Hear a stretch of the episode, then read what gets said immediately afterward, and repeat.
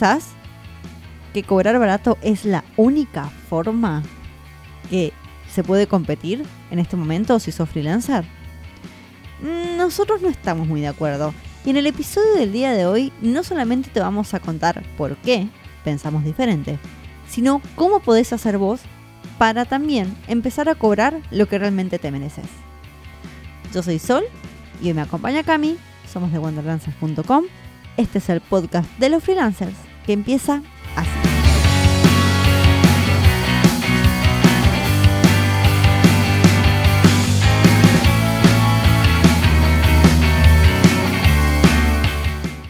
En muchos lugares se ve o se escucha esta idea generalizada de que los freelancers tienen que cobrar poco o que cobran poco.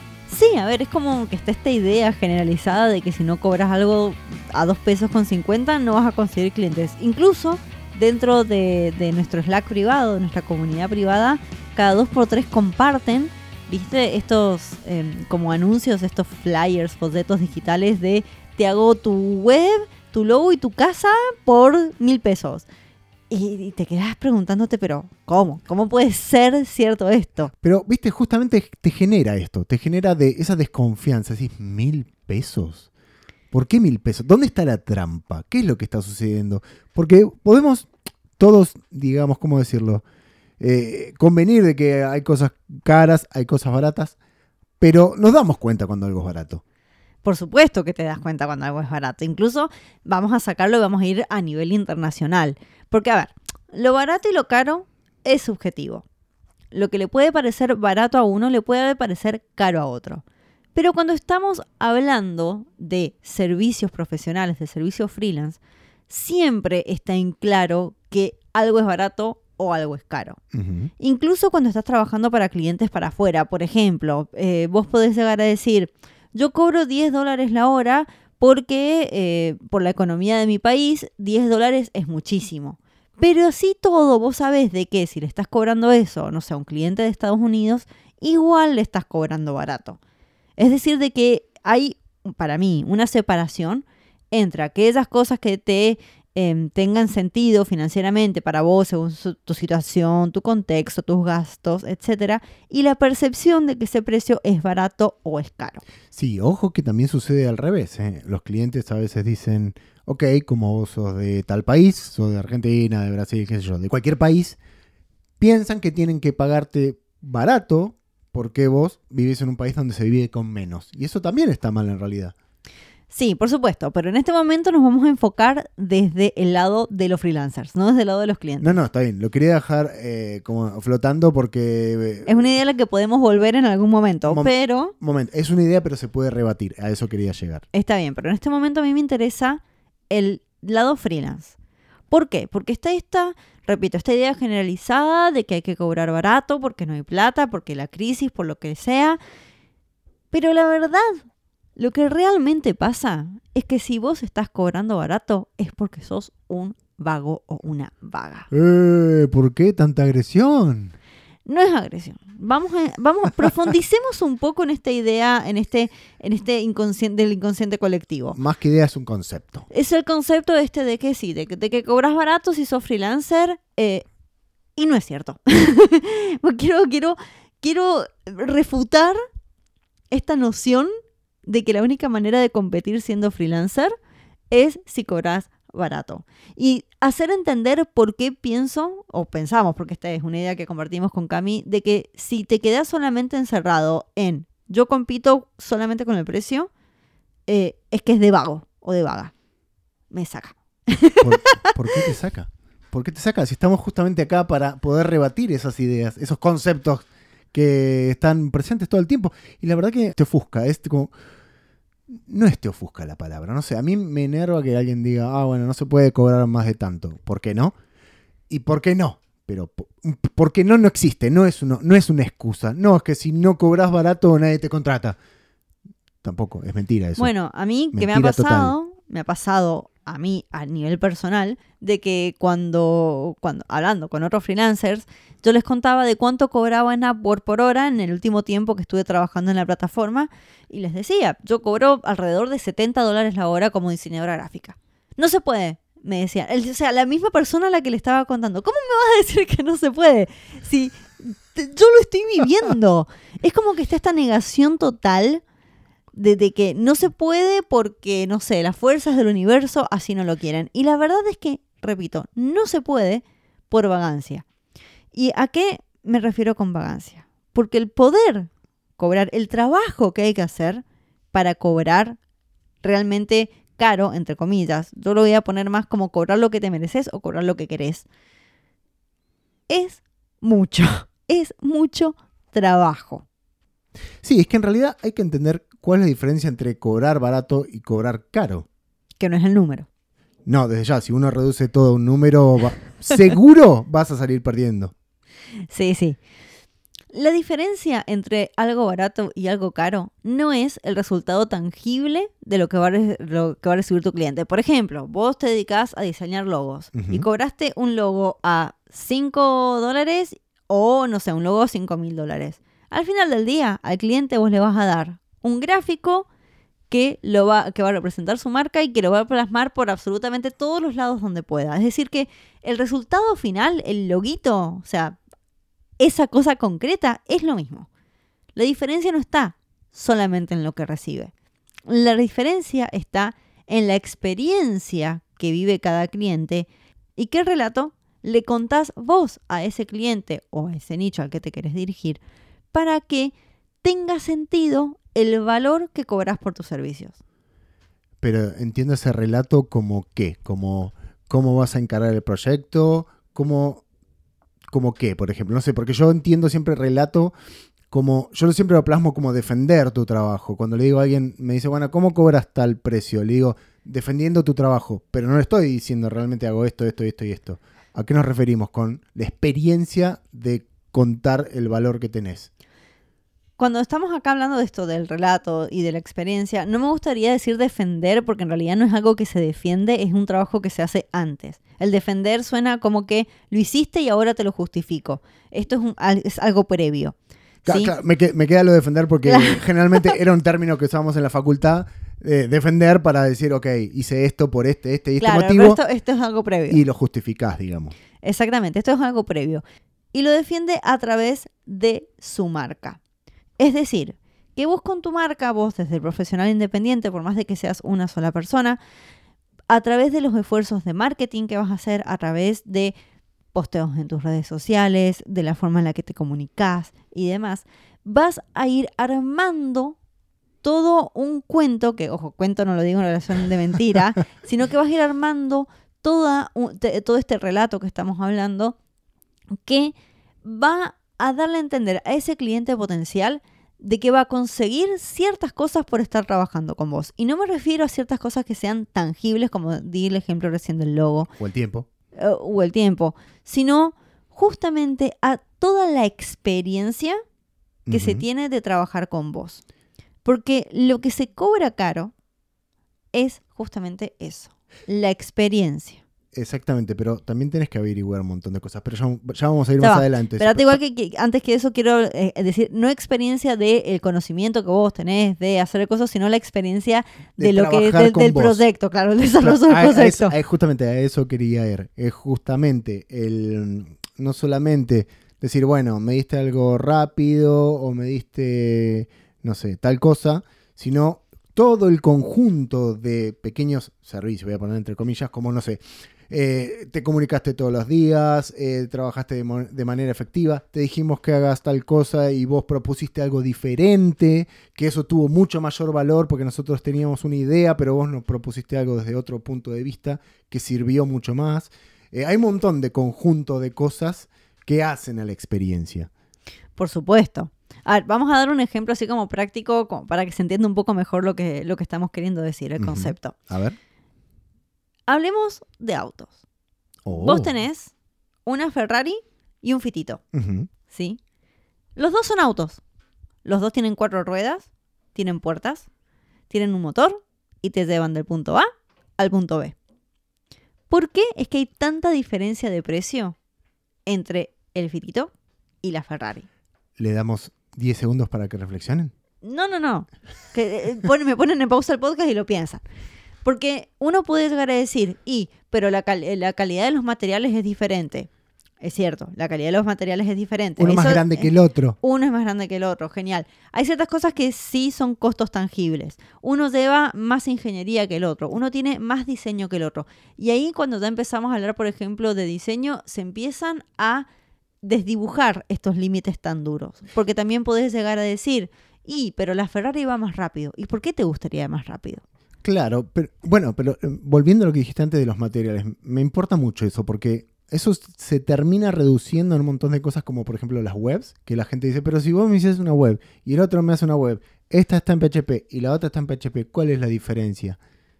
Claro, bueno, por eso, hay un límite ahí. Los materiales son comparables, pero hasta cierto punto. Y muchas veces no te van a justificar la diferencia de precios que hay entre un producto y el otro. Es que ahí ese es, Es el eso. punto. No, los materiales no hacen la diferencia. Claro. Jam- jamás. Claro. Entonces, vos podés llegar a decir esto. Bueno, pero la Ferrari anda más rápido. ¿Y por qué alguien va a pagar más por velocidad que simplemente por el material? Y porque te hace sentir poderoso. Y porque te hace sentir un montón de cosas. Y ahí fíjate cómo empezó a cambiar el cuento. Desde hablar de lo funcional, que es cosa de cuatro ruedas con motor que te lleva del punto A al punto B, a sentir, y esa es la palabra clave, a sentir de que eh, estás yendo más rápido, a sentir más adrenalina, a relacionar un montón de cosas a la experiencia de manejar una Ferrari que obviamente manejar un fitito no te lo da. Obvio, es sentir la velocidad, ir con el confort, ir con la chica rubia al lado tuyo, porque obviamente vas a estar así. Chico rubio, ¿no? O el chico musculoso. Bueno, puede ser gordo también. Pero tiene que ser rubio. Había que estereotipar de alguna forma. Pero ese es el punto. Es, ah, va por ese lado. Es el estilo de ir rápido entonces. Claro, es el relato que te cuenta cada una de esas marcas y por lo cual la gente paga. ¿Sí? La gente no está pagando porque vos me digas el material o qué es eso. Paga justamente por lo que siente. Por cómo este objeto le agrega valor a su vida. a- obviamente, valor a lo que le da importancia a esa persona. Estatus en este caso. eh, estatus, lo que quieras. ¿Cómo vamos? Ahora, eso siempre el ejemplo del auto son fáciles, eh, son eh, cosas de lujo, pero son commodities. ¿Cómo hacemos para bajarlo a eh, servicios, que es lo que la mayoría de nosotros vende? En primer lugar, o sea, esto vamos, obviamente no puede faltar la, parte práctica en, en nuestro podcast. En primer lugar, uno tiene que preguntarse qué cosas le importan a su nicho. Nicho, nicho, nicho. Obviamente no vamos a hablar hacer de nicho. Hay un montón de contenido de esto en wanderlanzers.com y en episodios del podcast, incluso en nuestro canal de YouTube. Si quieren saber más de nicho, a eso. Sí, no, no, no somos redundantes en eso. Ba- básicamente lo que hay que hacer es definir la caracter- las características de tu cliente y saber cuáles son las historias que lo conmueven, por ejemplo. Exactamente. ¿Qué cosas le importan? ¿Qué, por ejemplo, qué marcas consumen? Vos cuando ves un nicho, identificás un cliente dentro de ese nicho y decís, bueno, esta persona consume la marca A, B y C, eh, es porque evidentemente le importan este tipo de cosas. Supongámosle, vos querés, eh, como estamos hablando de cobrar más, vamos a hacer un, un identikit de un cliente que sea, que tenga mayor mm, poder adquisitivo. Suponete de que tu cliente es un eh, CEO de una empresa que eh, va a cenar, qué sé yo, a solamente a restaurantes Michelin, con estrellas Michelin, Con muchas estrellas. eh, Michelin. sí, poner, no importa, es, es un ejemplo. Este, que prefiere, que tiene un, que tiene un chofer, incluso, y que además le encantan los autos deportivos, como las Ferraris, eh, que vive en un country o que vive en una mansión este, y viaja internacionalmente por lo menos dos veces al mes. O sea, y, y viaja, por ejemplo, en primera clase. Sí, tiene- Entonces, vos a esa persona, cosas que yo ya sé, que todo ese tipo de marcas este, le pueden de- estar contando, es eh, comodidad, Confort, eficiencia, co- bueno, confort, velocidad, ahorro, ahorro de tiempo. lujo, estatus, un montón de cosas que vos decís genial. Si yo armo el mensaje de mi marca siguiendo este tipo de conceptos, significa que esa persona me va a estar prestando un poco más de atención que si yo simplemente le doy un folletito que dice que le voy a hacer la web por mil pesos. Exactamente. ¿sí? Empezamos ahí a hacer una diferenciación.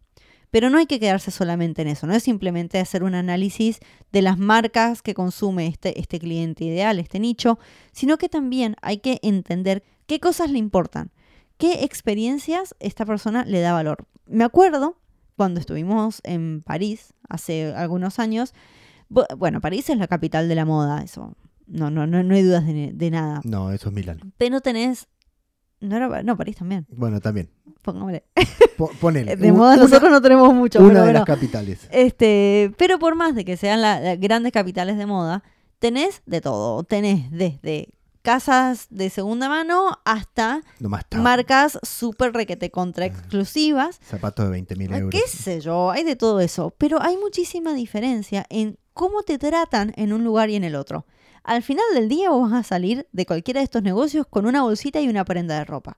Pero no es lo mismo decirte entrar a CIA que vos tenés un montón de ropa con una calidad que es acorde al precio, Tenés canastos, eh, tenés canastos, exactamente, que ir a una de las casas, que sé yo, Gucci. eh, eh, Gucci, que- ponele, o incluso más, más, más caras aún, donde, por ejemplo, vos, em, donde, por ejemplo, dejan entrar a X cantidad de gente al mismo tiempo. ¿Por qué? Porque te dan un servicio hiper personalizado. Te van a abrir la puerta, te va a recibir alguien con champán, te va a preguntar qué es lo que querés y te va a recomendar cosas específicamente para vos. Te van a hacer sentir especial.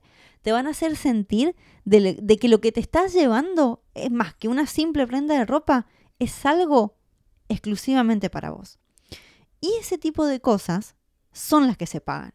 Hay que entender que lo que se pagan son las experiencias. Y cuando trasladamos eso, por ejemplo, a nuestro SEO, vos tenés que entender cuáles son aquellas cosas que esa persona valora. Yo te puedo llegar a decir, por ejemplo, de que un CEO va a estar súper ocupado y que algo que valora mucho es que no le rompan las pelotas. Entonces, ¿cómo podrías hacer vos como profesional independiente para crear un servicio que justamente sea acorde a esto que valora este CEO?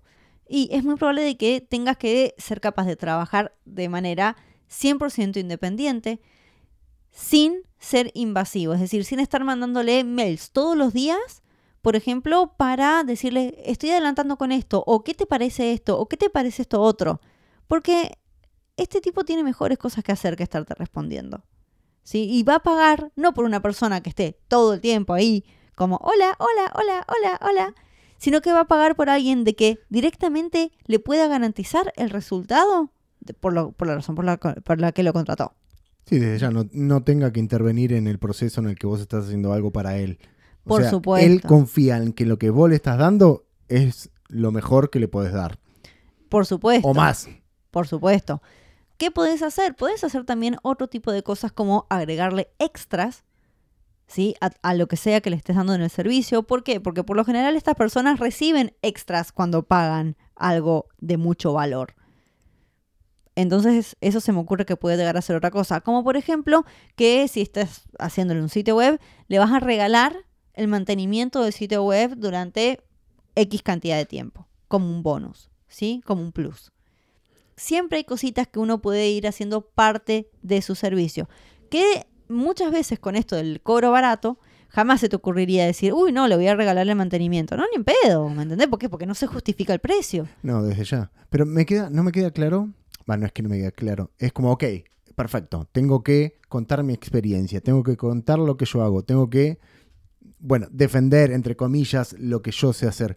¿Cómo termino, digamos, defendiendo o contando esa historia para que tenga el valor para una persona? Ok, ya encontraste el cliente. Tiene sus características que vos ya las investigaste, las tenés. Y ahora de repente, listo. ¿Cómo cuento mi experiencia al momento de trabajar, al momento de trabajar, al momento de conseguir ese cliente? Primero, este tipo de experiencias empieza antes de que el cliente te contacte. Empieza a través de tu marca.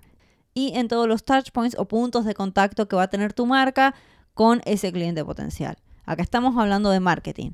Si este, tus clientes se encuentran en Instagram, tu feed de Instagram va a tener que ser acorde a el mensaje que estás dando, al relato que estás contando con tu marca y al relato que consumen tus clientes. Desde ya. Entonces, si vos me estás diciendo de que le vas a hablar a clientes que tienen gran poder adquisitivo y qué sé yo, no me pongas una foto tuya tomando el mate, el mate, mate en pantuflas. Y, y sin remera. O, o- ¿Me o en entendés? camiseta. A no ser de que sea una yerba súper requete contra orgánica que, este, no sé, o sea, que sea acorde, que sea una, una yerba que consume este tipo de gente. Sí, eh, en palabras sencillas es ajustar el mensaje a lo que están buscando tu tus clientes. Tal cual. La manera en la que te comunicas por email también hace, este, por ejemplo, velocidad de respuesta. Si a tus clientes les interesa o valoran que vos seas una persona que responde rápido, bueno, que respondas rápido obviamente es una manera de contar. Yo es creo- decir, eh, ah, es que ahí volvemos al principio. ¿Por qué la gente que cobra barato es vago? Porque esto es un laburazo. Y sí, desde ya, poder armar tu historia, tu relato, no es algo que se hace de un día para el otro. Más vale que no. La manera más eficiente es lo que te acabamos de contar. Definí tu cliente y fíjate cuál es la historia que le podés contar que justifiquen tus tarifas. Sí, y una cosa más que creo que también queda en el tintero, más con los tiempos que corren, que mm, es todo esto es un esfuerzo constante, porque vos podés armar un relato, un mensaje, encontrar a tu cliente y de repente, en no sé, dos años, de repente el mercado cambia y vos tenés que hacer un esfuerzo, un esfuerzo de nuevo para poder reconstruir el mensaje de una forma a que, a que se adapte a los nuevos clientes o al mismo cliente que ahora tiene otra forma de trabajar o vivir o consumir. Sí, igual, a ver, siempre es mucho más fácil eh, empezar a modificar el relato que estás contando una vez que ya estás posicionado. Por ¿sí? supuesto. Es mucho más trabajo al principio, al Por primero. Pero ¿Por aquí- qué? Porque estamos hablando de que esto no es una cosa que la haces de una semana a la otra, sino que es un trabajo de meses, años, eh, y en el cual hay que ser constante, en el cual hay que eh, tener una intención activa de estar involucrado y todo el tiempo desarrollando esta parte de tu negocio. Sí, bueno, mismo cuando uno empieza a desarrollar una marca o un mensaje, le va haciendo pequeños ajustes para poder encontrar el mensaje final, ¿no? Lo que quería dejar en claro era que no es una cosa de que te dormís en los laureles y ya está. O sea, listo, encontré el mensaje y ya está. No, Mm, hay que seguir esforzándose para ver qué quieren los posibles nuevos clientes o los mismos clientes de antes. Pero bueno, Tal cual. Entonces, esa es eh, básicamente la razón por la cual decimos de que, nada, cobrar barato es porque realmente no querés hacer no seas vago. No seas vago. O O sea, vaga. claro, hay... eh, O pará, o sí, celo. Pero después no quiero quejas. No quiero, bueno, pero no se puede vivir de esto, no, que nadie paga claro, nada. si vos en este momento sos de la idea de que no se puede cobrar más caro o de que la gente no paga, yo te invito a que te hagas la pregunta de por qué pensás de que no pagan y cómo podés hacer justamente para que sí paguen. Tal vez sea de que estás apuntándole a un segmento del mercado que obviamente no le da, o puede ser de que vos no seas claro en el mensaje, no seas claro o clara en el mensaje, o que simplemente no tengas ganas de poner el esfuerzo necesario para realmente cobrar lo que querés cobrar. Muy bueno. Eh, Que nos dejen en comentarios, que nos digan, no, mira, yo la verdad que estoy haciendo esto porque mm, creo que es más fácil, más sencillo. Hay que ser sincero también, porque hay gente por ahí que no quiere esforzarse. Y no quiero buscar... Y, pero si te cierra, te cierra. Por- es lo que estoy diciendo. Por ahí no quieren. Bueno, está bien, pero estamos hablando de las personas que sí quieren crecer, sí quieren ir para adelante. Y nos dejan un comentario diciendo, mira, a mí me pasa. Por ahí le podemos dar una ayuda. Está bien. Bueno, Como siempre, nos pueden encontrar en wanderlancers.com. o en Instagram de Wanderlancers. T-H-E Wanderlancers. Eso es todo. Nos vemos la semana que viene. Nos vemos la semana que viene. Hasta luego. Hasta luego.